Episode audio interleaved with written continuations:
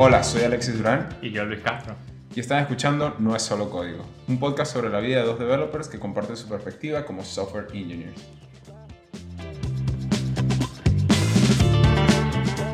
Hola, hola.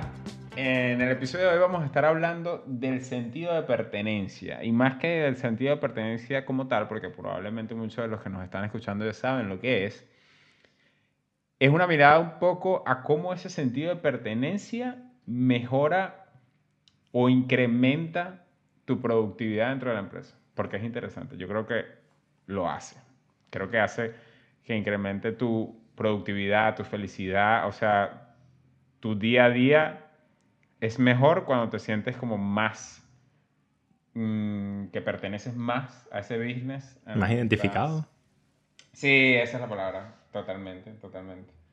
Entonces, pues sí, vamos a estar hablando un poco de eso y todo viene porque Luis escuchó algo en un podcast, ¿no? Literalmente, todo, todo empezó por un podcast. Uh, qué increíble, ¿no? Eh, sí, el otro día estaba escuchando, el otro día, ayer, ayer sí, justamente ayer, estaba escuchando el podcast de The Talk Show, que es con John Gruber, cosas de Apple, hablan puro de Apple, ¿sabes? Al final somos medio Apple fans. Eh, pero la conclusión de ello es que estaban hablando sobre Cameo. Y fue como, ¡guau! No me lo puedo creer. Fue así como que, ¡uh! Trabajo Sí, yo ahí. trabajo ahí, yo trabajo ahí. ¿Alguien me ve? Fue muy loco, fue muy loco, sí. Sí, y creo que eso lo hace las cosas bastante divertidas. Por ejemplo, yo recuerdo la primera vez cuando recién comenzaba en, en Freenow, en aquel tiempo se llamaba My Taxi. Yo no sabía nada de la empresa y cuando recién llegué a España, en aquel momento llegué a Madrid, este, para, para mí fue muy loco ver letreros de, de My Taxi y ver carros con, con los stickers de My Con Taxi. y todo. Claro, porque tú dices como que, ¿qué? La gente utiliza esto, estás loco, qué brutal. Sí, es muy, es muy pro. Eh, de hecho, a mí, ahora que mencionas eso, me, me causa bastante risa porque justo me pasó como que todo lo contrario cuando entré en My Taxi. Creo que el que era mi, mi jefe me preguntó en la entrevista, eh, bueno, ¿alguna vez has usado el servicio? ¿Lo has visto? Y fue como. "Wow, la verdad es que nunca me he fijado, si te soy sincero. Y justo después de la entrevista, cuando salí de mi piso, tenía enfrente una parada de taxi que decía My Taxi. Sí, porque son, son un poco esas cosas que tú de repente eh, como que no las observas, pero una vez que comienzas a tenerla en tu cabeza, con, todo pareciera ves que... por que- todos lados. Eh, Exacto, exacto. Todo empieza a, a darse ahí. Ahora, no sé si te pasa o te ha pasado o lo has visto, pero conforme pasa el tiempo parece que uno va normalizando ciertas cosas y bueno, no sucede nada más con el sentido de pertenencia, sino con muchas otras cosas en la vida, ¿no? Es tipo que en un momento, no sé, dices quiero tener un play y después que tienes el play es como, bueno, pero whatever. Y quiero tener esto. El Xbox. Exacto, entonces ya lo Si te tienes. pones con eso, sí. Entonces, voy un poco a, a lo del sentido de pertenencia y voy con el, con el efecto que, que a mí me hizo ver estos taxis con, con el sticker de la empresa y tal, ya siento algo que lo normalizo. Entonces, ¿de quién es un poco el trabajo luego? ¿Es un trabajo propio de entender que las cosas que antes te sorprendieron no son normales y mantenerlas como que, wow? ¿O es un trabajo de la empresa seguirte sorprendiendo? ¿Cómo lo ves tú? Mm, Esa es una buena pregunta. Yo lo veo como que es de parte de ambos. Eh, tiene que ver con el mercadeo de la empresa, los productos que estamos realizando dentro de la empresa, que sacamos al consumidor y cómo eso impacta al consumidor en general. Pero también es un trabajo tuyo porque tú te tienes que identificar con las cosas que tú realizas dentro de la empresa y, y como que estar pendiente de ver ese tipo de cosas cuando hablas con algún consumidor o si estás cercano a esos consumidores del producto como tal. Mm, Creo que es más Mm. fácil mientras más cercano al consumidor estás. Mientras más lejos te encuentras de eso, pues cae aún más la responsabilidad en ti que en lo que le recae de la empresa. Ya, déjame, déjame, mm, Sintetizarlo. digamos que hacer, a- hacer eco de lo último que dijiste. Tú me dices que si yo estoy trabajando como programador dentro de un producto que no está muy cerca de un usuario, recae más en mí indagar cómo me identifico con la empresa, ¿es lo que me estás diciendo? Con el producto y la empresa, sí. La marca, Mm. como quien dice. Ya, ya, ya, ya. Es como Por buscar ejemplo- esos pequeños wins, ¿no? Por ejemplo, ¿cómo haces tú? Porque, o sea, bien, o sea, cambio, supongo que, eh, bueno, de repente en mi, en mi espectro, ¿no? Eh, yo entiendo que cambio es bastante popular, ¿no? Y creo que sobre todo en el entorno de las celebridades y tal, probablemente en Estados Unidos, pero no es algo que yo vea como que a mis amigos diciendo, mira, estoy usando cambio, ¿sabes lo que te digo? Entonces, no sé si de tu lado de tus amigos sí es así. ¿O qué es lo que te hace a ti sentir cerca del usuario final? Si no ves al usuario final o si lo ves. O sea, descríbeme un poco esa relación que tienes tú allí. Creo que en mi caso es un poco más sencillo porque yo quizás no, bueno, mi equipo no interactúa para nada con la gente que sería considerada los fans, que es el mayor grueso de usuarios dentro de la empresa, sino que mi equipo trabaja con el talento. Y el talento son todas las celebridades, etcétera, ¿sabes? Los TikTokers o la gente que fue famosa por un juego de béisbol, básquet, eh, la gente que es rockstar, ese tipo de cosas. O sea, Y- que conoces muchas, mucho talento. hasta, hasta ahora soy el cantante de Simple Plan, ¿eh? Ah, pero bien, ¿eh? Qué bien. Sí, sí. Pero eh, esa- ese es el asunto, ¿sabes? Es como aún más difícil identificarte con este tipo de personas porque jamás lo vas a ver en la calle. No es como Exacto. que, ah, bueno, sí, los escuché hablando de ellos. Eh, creo que lo que más me identifico, y, y te sonará tonto, ¿no? Ujú. Pero cuando veo que algún talento en específico reporta un bug y es como, wow, le están utilizando bastante esto y mira, de Mm. alguna forma lograron romper eso, qué bien.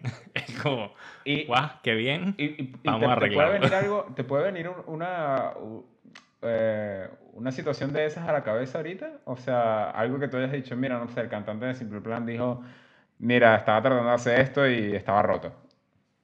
Bueno, algo que me pasó cómico fue con Steve Wozniak, eh, uno de los usuarios más extraños de la plataforma, en mi opinión, porque al final la forma en la que desarrollamos la plataforma está diseñada para que una persona sea quien graba esos videos, ¿sabes? El actor, ¿no? O el talento. sí. Y pasó algo muy cómico, que un día se queja de, del funcionamiento de la plataforma y que no, no puedo subir mis videos de la misma manera que estaba haciendo hace un par de meses. Y le preguntamos, Ajá. bueno, pero ¿qué es lo que estás haciendo de diferente? No, bueno, estoy usando mi iPhone 12, mi iPhone 12 Pro Max y mi iPhone mini. Y era como, wow, eh, tiene tres teléfonos, los tres está utilizándolos a la vez, subiendo videos de diferentes maneras. Es como, What? bueno, nunca diseñamos la plataforma para esto. Qué locura. Claro, claro. Y de alguna manera sabes, eh, de la mano de un usuario, sobre todo, más allá de que sea popular o no, creo que es ese hype que te da que alguien utilice un software que tiene un poco tu mano, ¿no? Porque creo que si fuera Wozniak o fuera otra persona, creo que un poco el impacto sería quizás un poco distinto, pero al final es la persona en general, supongo. Sí, siento que a mí, por lo menos a mí me impacta de la misma forma. Eh, hace, hace poco solucioné un par de cosas para unas personas en Australia que son modelos, ¿saben? Tampoco es, Mm, wow, una- un tipo de personalidad que yo conocería, no. claro. A diferencia de Steve Wozniak, que es como famoso entre nue- nuestra comunidad. Claro. Pero es también como súper cool ver que este tipo de personas tienen un nicho que tú de alguna manera logras ayudar a que expandan su cobertura y pues puedan generar también contenido y, y tengan esa oportunidad realmente de influenciar de formas diferentes a lo que otras plataformas ofrecen. Claro. Ahora, dime algo. Tú, tú como, como Luis, como ingeniero, ¿cómo crees que, que tu trabajo se impacta a través de, de este tipo de, de situaciones? ¿Cómo, cómo de repente tu mood o tu productividad o, de repente, sabes, tu, tu overall feeling con la empresa, ¿cómo sientes que, que cambia? ¿Cuáles son los aspectos que, que, que de alguna manera se tuiquean, por decirlo así, cuando ves una situación como esta? Creo que lo más importante es cuando haces conversaciones de producto. Eh, específicamente me ha ocurrido en repetidas ocasiones hablar sobre nuevos features que estamos realizando y es ponerte un poco en el, en el panorama de estas personas que van a utilizar este feature y decir, bueno, mira, de cosas que nos han pasado anteriormente, eh, podemos hacer estos tweaks porque si no, no va a ser bien recibido. Pero también es el hecho de que si no me identificara con este tipo de personas de alguna manera, pues creo que no pensaría en este tipo de cosas. Sería como, bueno, si tú sugieres eso, yo lo hago. Ya, es como empieza a ser un trabajo un poco más robótico o algo así, ¿no? Claro, claro. Yo considero que el sentido de pertenencia en ese, en, ese sentido, en este caso, mejor dicho, eh, está relacionado completamente a la forma en la que tú deseas realmente que el producto funcione para ti y que también eso está relacionado a las personas que realmente utilizan el producto, porque al final nosotros lo que hacemos es producir el producto. Si bien nuestro, no, lo utilizamos, ¿no? Porque es imposible no utilizar el producto cuando lo estás desarrollando, pero al final nuestra manera de utilizar el producto quizás es muy sintética. Claro, claro. Es, es, como, por ejemplo, yo voy a poner un poco lo que es mi perspectiva y ciertamente mm, nosotros en FreeNow, yo creo que, y siempre lo he dicho, una de, los, de las partes más fuertes de la empresa es la gente que es de User Experience o, y User Research. Y, fue muy interesante para mí cuando ellos comenzaron a hablar de una investigación que hicieron sobre los company owners, eh, que son medianas y pequeñas empresas. Entonces comienzas a ver cómo el código que tú haces de alguna manera influye en su, en su main source of income. ¿Sabes lo que te digo? O sea, su, su principal trabajo, de alguna manera tú todos los días los está afectando de, de, diferentes formas. Entonces, para mí fue súper como que wow, revelador y, energético ver el impacto de, de, la mano de un usuario como este. Pues. Y, igual me pasa incluso con los productos internos. Este, nosotros tenemos, pues, hoy, evidentemente el negocio tiene muchos operations, y nosotros tenemos como un producto que, les permite, que nos permite hacer como que toda esa administración que está tras bambalinas, pues por decirlo así. Y cuando ves a alguien que, que tienes en la oficina, o, que, o bueno, anteriormente, ¿no? Que estaba cerca de ti, que va todos los días, que va todos los días a utilizar lo que tú construiste, para mí me parece algo súper, súper loco. Y ciertamente te afecta como developer de manera brutal. Ahora, ¿siempre estuviste súper involucrado en, en, este tema de cómo tus usuarios usan los productos o sientes que hubo un momento en que lo descubriste y dijiste como que, wow, aquí tengo que poner mis ojos? Uh, totalmente. Eh, esa, es es una pregunta genial porque estaba pensando al respecto mientras estaba eh, diciendo las cosas anteriores y siento que no, que es algo que hubo un momento de un punto de inflexión en el que realmente cambié esa perspectiva y fue, no, tengo que acercarme al usuario y, realmente como que absorber cómo funciona el producto. ¿Cuándo crees que fue y cómo, cómo, cómo lo describirías? Mm, siento que me pasó en, en Real Scout, una empresa que era de real estate como tal. Y quizás el punto de inflexión para mí fue, estábamos desarrollando herramientas para las personas que venden inmuebles y hubo varios features que no fueron bien recibidos y tuvimos que hacer como una encuesta, entender por qué no fueron bien recibidos, considerando que toda la información que estábamos otorgando era mucho mejor que lo que tenían.